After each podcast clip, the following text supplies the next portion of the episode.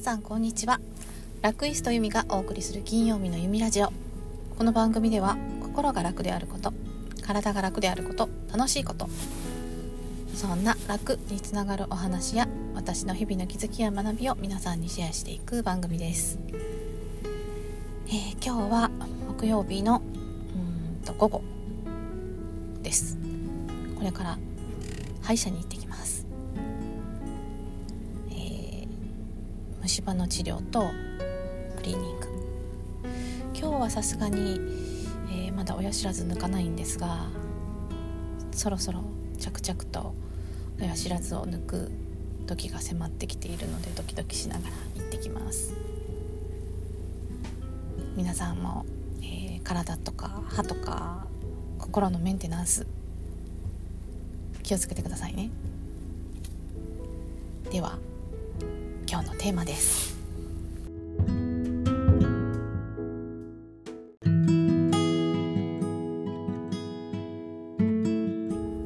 テーマに入るんですが実は、えー、昨日昨日になってます。オープニング撮ったの。あの後歯医者にそのまま行って、まあ、クリーニングだけだったんですけどちょっと時間がかかってしまったので、えー、収録できませんでした。だいまオンタイムで金曜日の11時ぐらいですね。今日は昼から仕事なのでまた車の中からお送りします。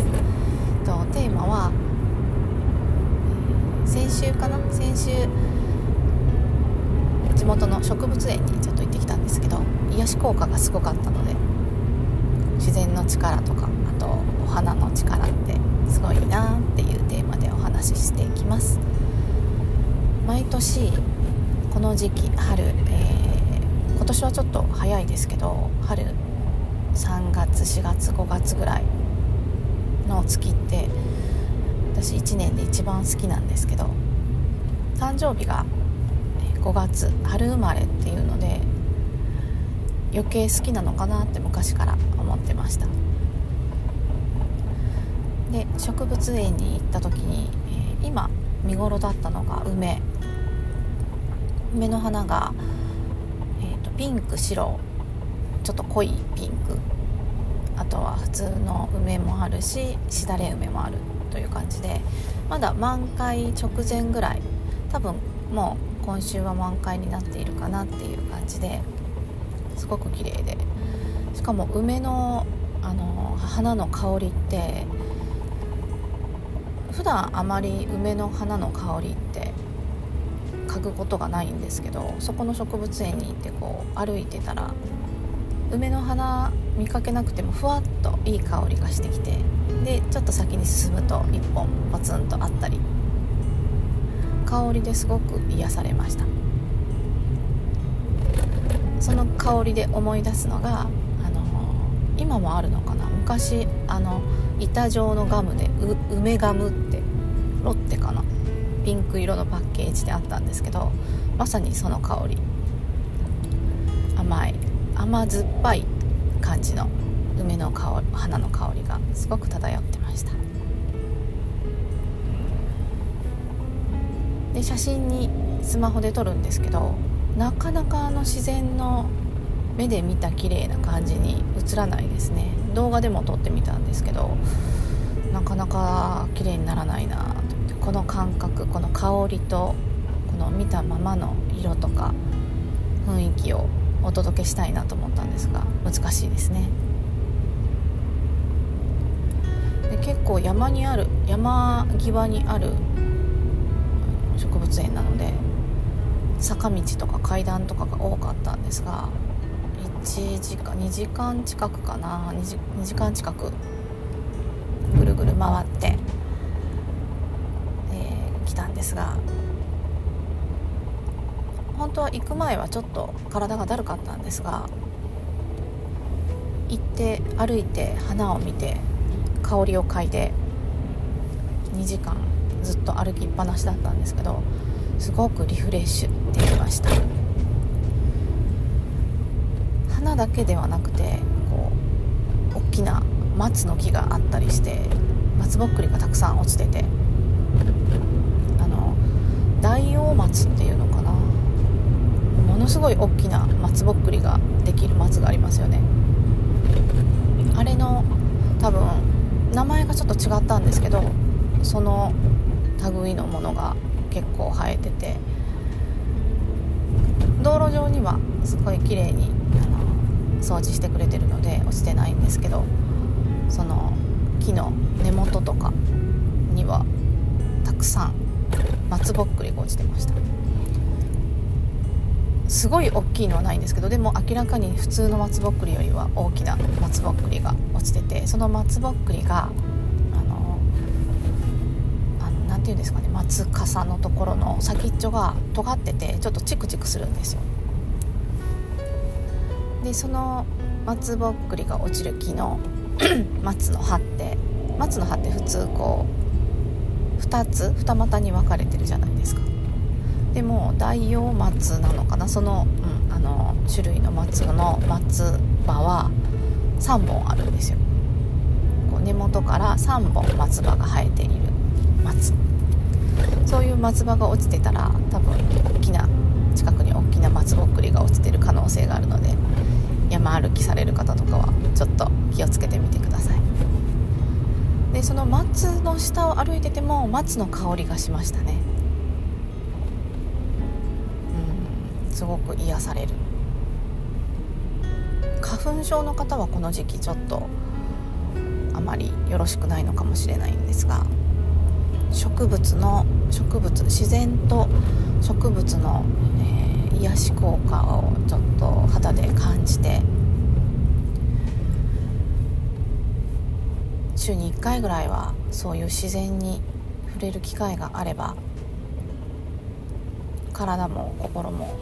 癒されていいんじゃないかなと思いました。あとはもう一つ節分草っていう花が咲いてるって入り口に書いててその花ってこう全国的にあるのかな？ちょっと分かんないんですけどこっちの地域ではよくこの2月ぐらいに節分草が見頃ですとか。節分草ってなんか珍しい花みたいでこうと取るのが禁止されてて。その保護区みたいなところにたくさん咲き始めましたみたいなのをよくニュースで見てたんですけど新聞とかにも載ってて。あの映し出される花は白くてこう少し儚げな透明ちょっと花びらが透けて見えるぐらいの透明な薄い花びらでちょっとうつむき加減に咲く花なんですけどそれ写真でも見たことがあるしテレビのその画面でも見たことがあって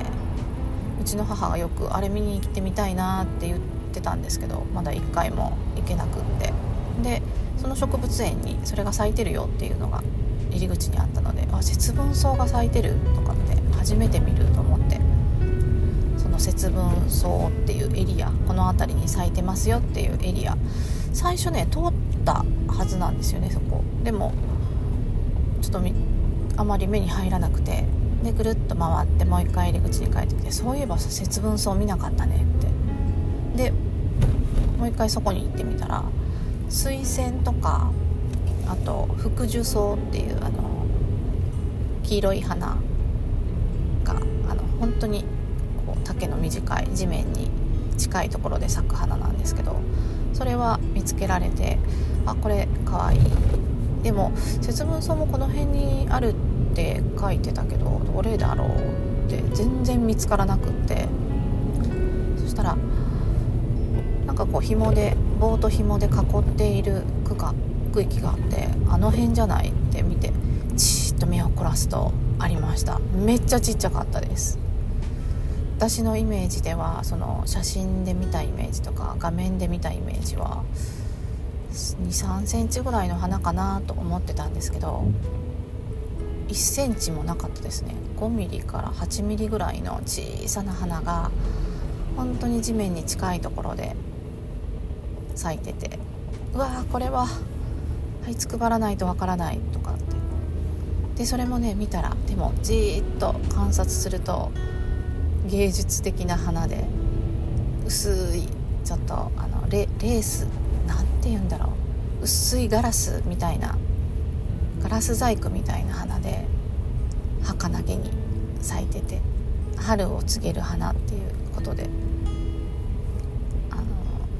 初めて見たんですけど可愛いなと思って。多分昔とかはこういうのがこうタンポポとかと一緒に咲いてたのかなと思って。今はこう乱乱獲みんなが取っていってなかなか増えてないみたいですけど道端に咲いてたんだろうなと思う花でした。皆さんももしどこかで見かけたら観察してみてください。それはさすがに小さかったのであの香りは分からなかったですけどもう見るだけ観察するだけでホッとする癒し効果がありました。で入り口の辺りにはパンジーとか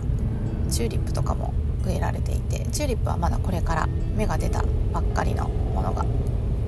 たくさん植わっていたのでこれからかな。楽しみだなと思って春の季節が。今年は桜も早く咲きそうですしあとチューリップもだしあバラバラの剪定をしてました。誘引かな？あの庭のあの手入れされる方がそこの植物園の方がパチンパチンってこう小気味の良いハサミの音でバラの誘引をしてたのでバラも新芽はもう出てました。赤いね。あれも全部咲くと色とりどりでまたいい香りを放つんだろうなと思って。5月ぐらいまでは6月かなあの紫陽花とかも咲き出すので本当花に癒される時期になります。皆さんもちょっと心が疲れたな体が疲れたなと思ったら花とか自然を感じに外に出かけましょう。今日は私はこれから仕事で、えー、セルフブランディングについての交流会で進行役を務めますので皆さんの、えー、価値とかを価値とか、えー、得意なこととかをこう掘り出して仕事につ,、ね、つなげていけれるような進行ができたらいいなと思っています。では、えー、聞いてくれてありがとう。今日、えー、と来週か。来週も金曜日までに配信します。